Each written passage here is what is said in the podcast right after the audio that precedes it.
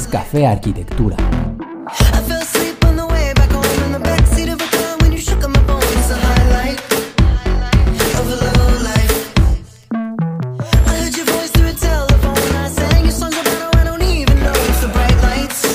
Hola amigos, bienvenidos a un nuevo episodio. Gabriel aquí. En este episodio hablaremos sobre un tema que muy pocas veces trabajamos o hacemos en estos días, ya que es muy difícil encontrar la calma entre tanta incertidumbre, entre tanto caos, entre tanto movimiento, en las prisas de ir corriendo a cada momento. Y es que la mayoría de las veces vamos prácticamente cegados por los objetivos que queremos cumplir por las metas que nosotros hemos situado como aquello que es más importante en nuestra vida o en ese momento. Y es precisamente por esa misma razón que dejamos de ver las cosas bellas que suceden a nuestro alrededor, las pequeñas variaciones dentro de nuestra propia cotidianidad. En pocas palabras nos volvemos casi ciegos ante la belleza que está frente a nosotros, frente a la sorpresa y a la ineludible incertidumbre sobre la que vivimos día tras día. Y es gracioso porque ahora que menciono la palabra incertidumbre, seguramente tú habrás pensado que es algo malo, que la incertidumbre es algo que debemos evitar a toda costa, pero que si pensamos un poquito más relajados, entendemos que la gran mayoría de las cosas que suceden en nuestra vida son inciertas. Nosotros creamos la ilusión de que sean algo inamovible o algo establecido de cierta manera. Y eso es precisamente gracias al hábito, pero el hábito es también una construcción, una construcción mental que te ayuda a vivir tu vida sin tener que realizar un esfuerzo diario por acomodarte las cosas de una cierta manera. Y sobre ello trata este episodio. Este episodio trata sobre resituar la incertidumbre, la sorpresa, como algo que es parte de la vida del ser humano y de la vida en general, y que más que ser algo malo, algo negativo, es algo positivo. El episodio de hoy es La calma en la incertidumbre.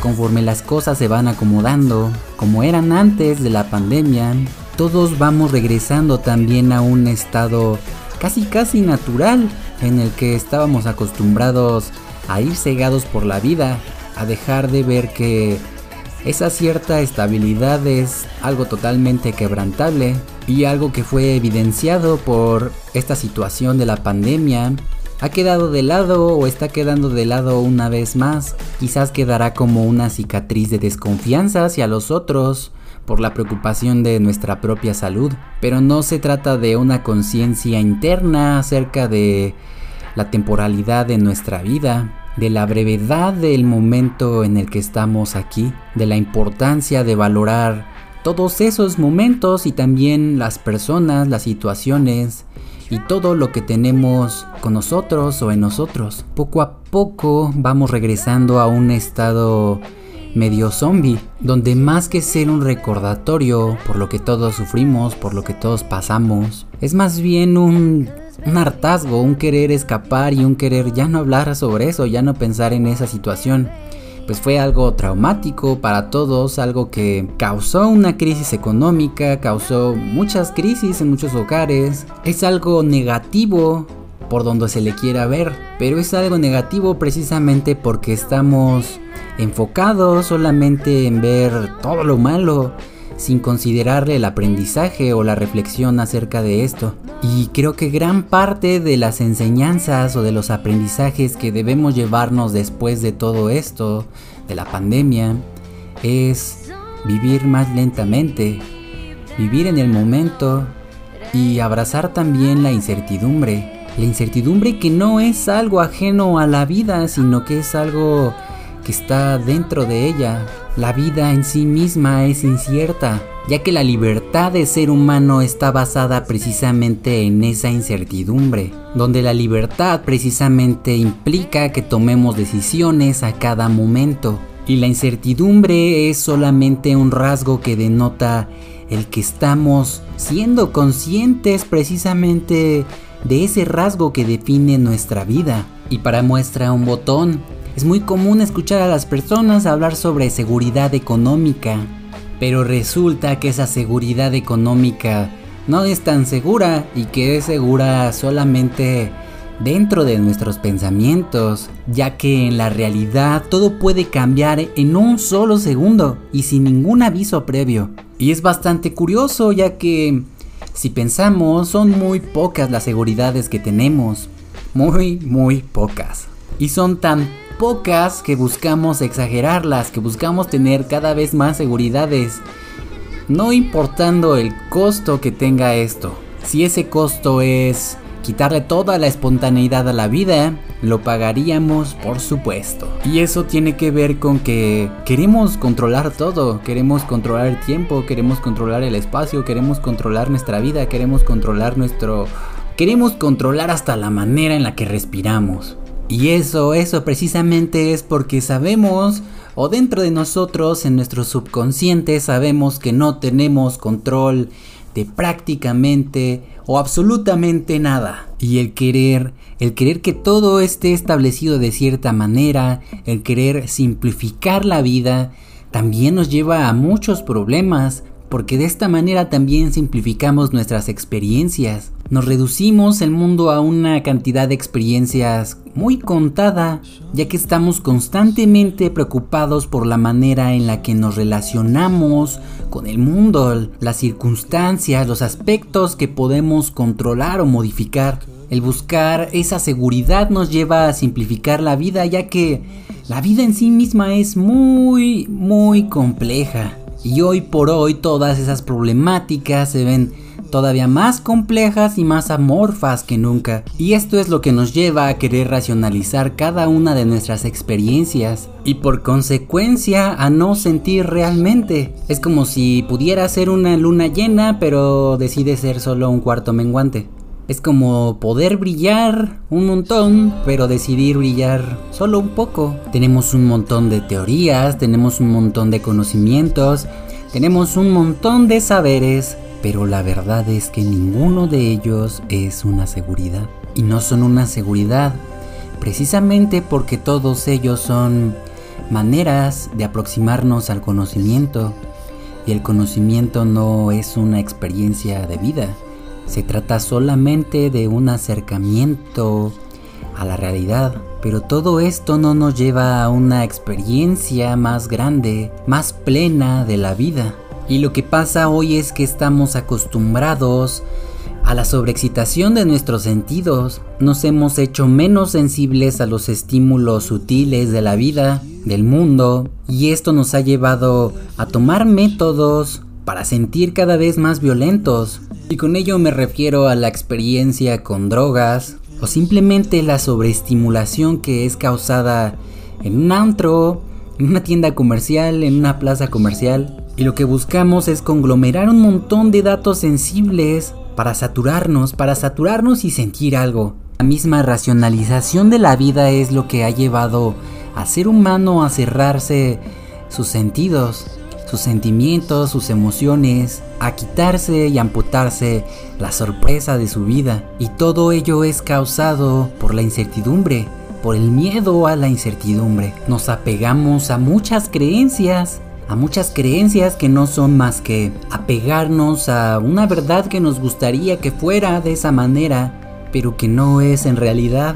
Esa verdad tiene que encajar con las ideas de esa persona y es por ello mismo que muchas personas tienen valores, principios o verdades diferentes en esta vida. Esa persona que tiene ideas preconcebidas, que tiene unas creencias demasiado establecidas sobre lo que espera y quiere de la vida, se cierra completamente a otra sensación, a otra circunstancia o perspectiva que se le presente enfrente y se tienen estas creencias precisamente con el afán de sentirnos seguros, con el afán de darle un sentido concreto y establecido a nuestras vidas. Todavía es peor, ya que solo creemos lo que hemos vivido, lo que conocemos, nos cerramos completamente a nuevas experiencias, a nuevos conocimientos, a nuevas creencias.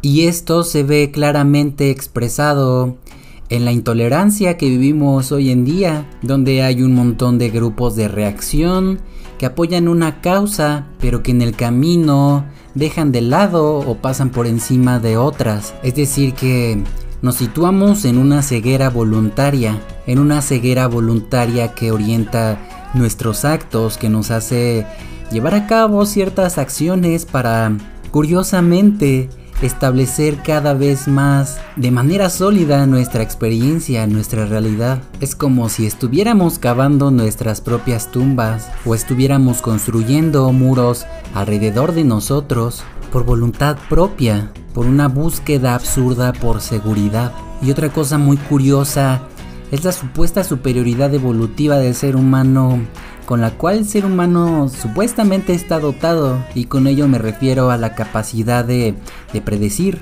de darle un cierto sentido a los actos y mediante ello poder hacer predicciones futuras acerca de lo que puede llegar a suceder si hacemos cierto acto como aventar una vara y que caiga por un precipicio y que al fondo del precipicio suene un golpe. Toda esta capacidad de predicción se vuelve una tortura si no la sabemos utilizar o si la utilizamos de una manera no positiva. Esta capacidad de predecir nos hace poder vivir proyectados hacia el futuro y dejar de ver nuestro presente. Es esto también lo que nos hace sentir ansiosos sobre el futuro o tristes sobre el pasado. Y es que muchos de nosotros vivimos más de la expectativa que de la realidad. Y eso obviamente nos hace no poder disfrutar de nuestra vida. Y es que somos nosotros mismos los que nos planteamos cosas absurdas, como que no podemos disfrutar de este momento presente si no tenemos la seguridad de un futuro. Por ejemplo, yo puedo estar muy feliz en este momento, pero entonces me pongo a pensar, oh, quisiera ser feliz todos los momentos de mi vida. Y entonces eso me hace reflexionar y termino pensando que la vida es una desdicha porque no puedes ser feliz todo el tiempo. Y así es como llegamos a un punto donde esas ventajas de poder hacer proyecciones futuras o pasadas se vuelve más que una ventaja, una desventaja ya que no nos permite disfrutar de nuestro presente, de la sorpresa, de la incertidumbre de nuestro presente.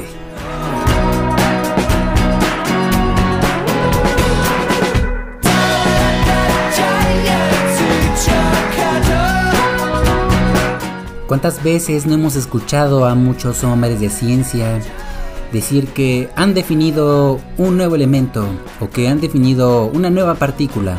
Y con ello muchos llegamos a comprender o a entender que al definirla ya la estamos comprendiendo, cuando no es así. Definir y comprender son cosas completamente diferentes, ya que para poder comprender a una cosa al 100% tendríamos que ser esa cosa. Es decir, que yo puedo describir mi perspectiva o, mi, o la experiencia que yo puedo tener acerca de una cosa, de un objeto, de una circunstancia, de una situación, pero no es una definición en sí misma de todos ellos. Se trata de una aproximación, de una aproximación desde mi pobre o pequeña perspectiva. Y todos nosotros somos máquinas de clasificar.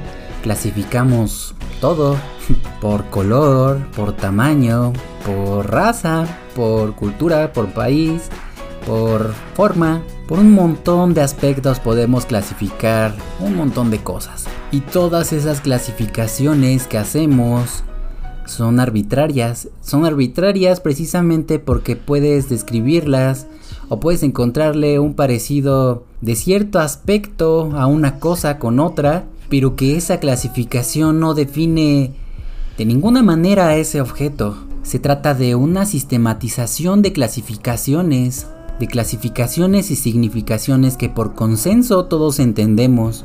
Pero por ejemplo, si yo utilizo el adjetivo grande, Obviamente ese adjetivo debe estar presente dentro de un cierto contexto para entender en referencia a qué esa cosa o esa circunstancia o lo que sea es grande.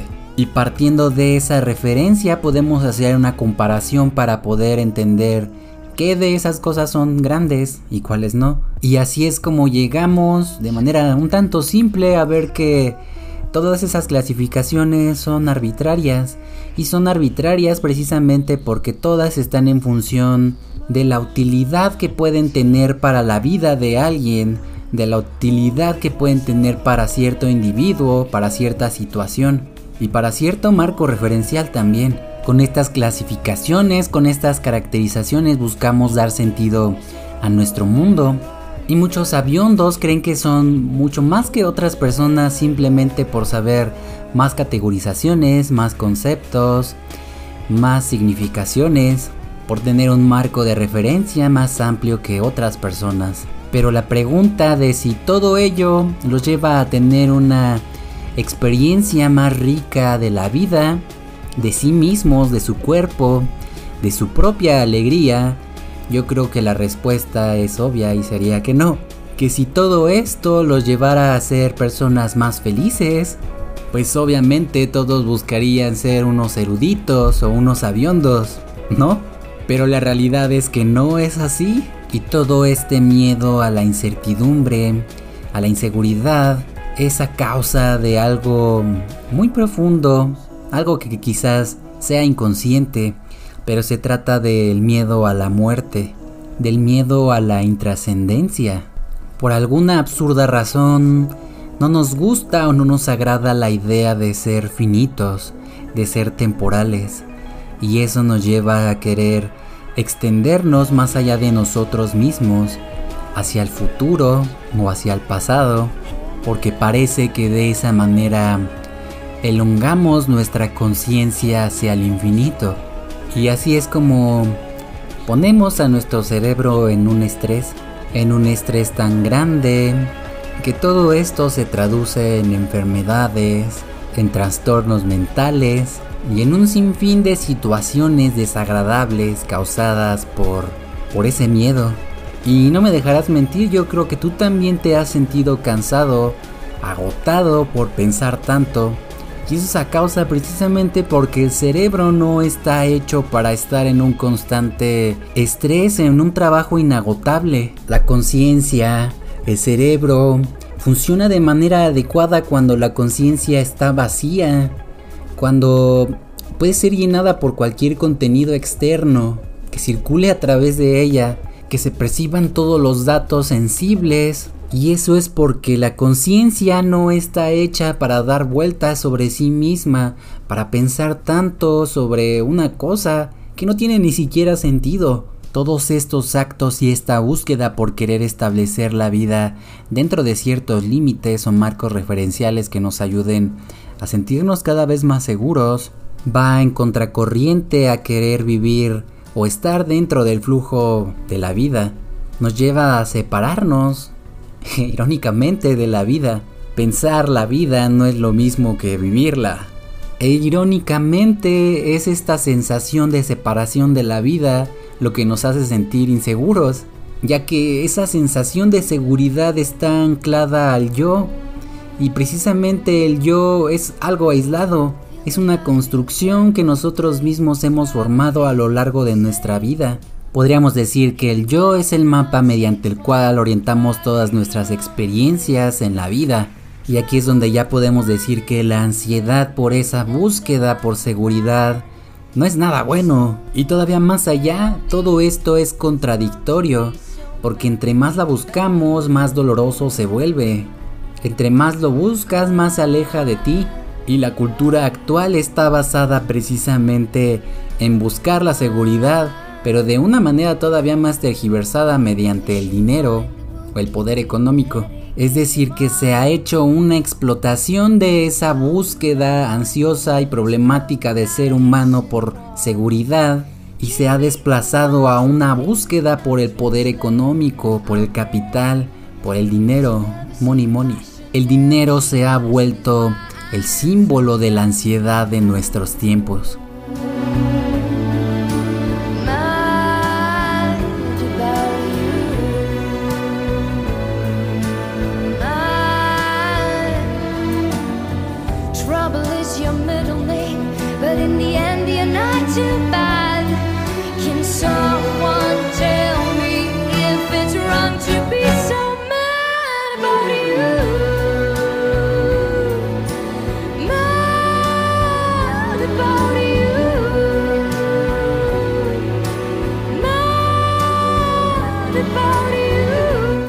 A lo que me gustaría que llegáramos como conclusión de este podcast sería a que la búsqueda por esa seguridad es algo absurdo, es algo contradictorio y que más que llevarte a algo bueno, te lleva a provocarte dolores de cabeza, a frustrarte constantemente y también a que en un hipotético caso de que alguien llegue a una seguridad total, seguramente no sería algo placentero, ya que esta seguridad franquearía la vida del ser humano dentro de unos límites demasiado rígidos donde no habría sorpresa, donde la belleza se tornaría en algo superfluo, es más, donde cualquier cosa sería superflua, ya que lo principal, lo primordial sería el que prevalezca esa seguridad. Y ahora pensemos, reflexionemos un poco. El ser consciente, el tener conciencia de nuestros pensamientos, de nuestros sentimientos, de nuestras sensaciones, de nuestros deseos y de todas las demás formas de experiencia, no son un pensamiento o una sensación, sino alguien que experimenta, piensa y siente. El yo es precisamente una separación de todas estas experiencias, es más bien un producto acumulativo que se va formando por medio de ellas. Es el vestigio, la paleontología de nuestras experiencias pasadas. Es como un órgano que nos permite filtrar todas nuestras experiencias para poder interpretarlas posteriormente. Pero ya lo dije, posteriormente no es la experiencia, no es la conciencia. Se trata de un proceso adicional, de un proceso de razonamiento, de memoria y de conexiones asociativas. La gran mayoría de las experiencias que consideramos negativas son negativas precisamente porque el yo la está interpretando de esa manera y porque el yo está tratando de sacarse de tener esa experiencia. Por ejemplo, es como si yo fuera en bicicleta y no supiera andar muy bien y estuviera pensando me voy a caer, me voy a caer, me voy a caer, me voy a caer. Y ese temor está basado en el miedo al dolor. Y aquí nos damos cuenta que es el yo el que trata de extraerse de una situación, una situación que interpreta como negativa. Y esta extracción hace que dejemos de estar presentes en el momento. Seguramente no nos caeremos, seguramente aprendamos a andar muy bien en bicicleta. Pero cuando estuvimos en ese momento andando en la bicicleta, no lo disfrutamos realmente porque estuvimos poseídos totalmente por el miedo al dolor, a caernos. Y esto provoca que no tengamos una noción concreta sobre nuestra experiencia. No había ni siquiera conciencia, estábamos más bien pensando el yo, estábamos experienciando el yo. Y es que para comprender y para vivir realmente el momento, no debo tratar de separarme de él, no debo de tratar de ser el yo, sino que debo de ser totalmente consciente de él con todo mi ser, es decir, ser la vida o ser vida. Si los animales pudieran hablar y nos pudieran decir qué se siente ser, qué se siente ser conscientes, seguramente nos contestaría que ser consciente es descubrir en cada momento la experiencia de todo que no hay ninguna experiencia del tú o del yo, se trata de una conexión directa con la vida, con el ser. Y ahora un ejemplo muy simple es que cuando estamos contentos, cuando estamos tranquilos, cuando estamos en un estado de plenitud, es cuando difícilmente llegamos a pensar sobre la seguridad, sobre aferrarnos a ese momento. Y es precisamente en esos momentos cuando estamos conscientes cuando somos el momento, cuando simplemente somos. Es ese momento cuando precisamente nos olvidamos de nuestro yo. En realidad, toda experiencia es nueva y a cada momento nos encontramos en lo nuevo, en lo incierto. Y es en ese momento cuando recibimos la experiencia sin ninguna resistencia, es cuando nuestra mente cede ante la vida y se entrega completamente a ella. Y es precisamente en esos momentos de conciencia plena cuando dejamos de sentirnos solos, cuando reconocemos que no tenemos una sensación del cielo, sino que somos el cielo. El cielo deja de ser cielo en el texto y se convierte en una experiencia, una experiencia que es parte de tu conciencia y al ser parte de tu conciencia eres la sensación, eres el cielo, eres cielo. Naturalmente cuando estamos en ese estado de contemplación, en ese estado de conciencia, estamos en un estado receptivo donde podemos dar cabida al mundo entero en nosotros, donde somos el mundo entero. Y es precisamente mediante esta conexión, mediante esta apertura de conciencia que tenemos una experiencia de plenitud y de ser. Y entonces la pregunta es, ¿cómo no amar el mundo si el mundo es en mí? Si el mundo es y yo soy, ¿cómo no aceptar la incertidumbre que caracteriza la vida si es precisamente en esa apertura a toda la amplitud de experiencias lo que lleva a una conciencia plena del ser? Podría decirse que perder el yo, perderte a ti mismo, perder esa seguridad te lleva al cielo, a ser cielo, y al mismo tiempo también te lleva a ser vida. Precisamente por ello el título de este podcast es La calma de la incertidumbre, ya que es precisamente cuando dejamos de aferrarnos a aquello que creemos que nos da nuestra seguridad, cuando realmente encontramos la paz, cuando realmente somos conscientes y nos conectamos con el mundo, con el ser.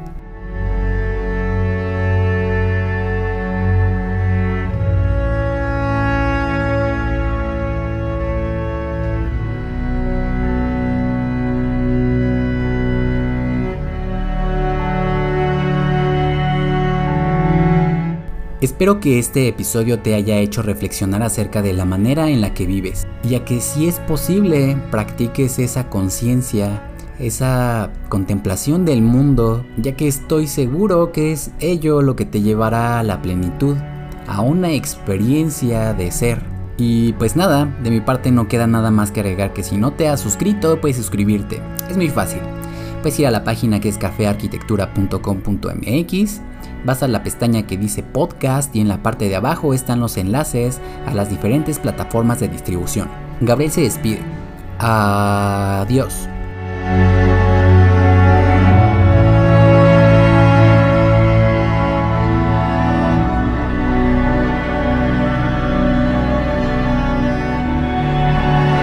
Esto fue Café Arquitectura.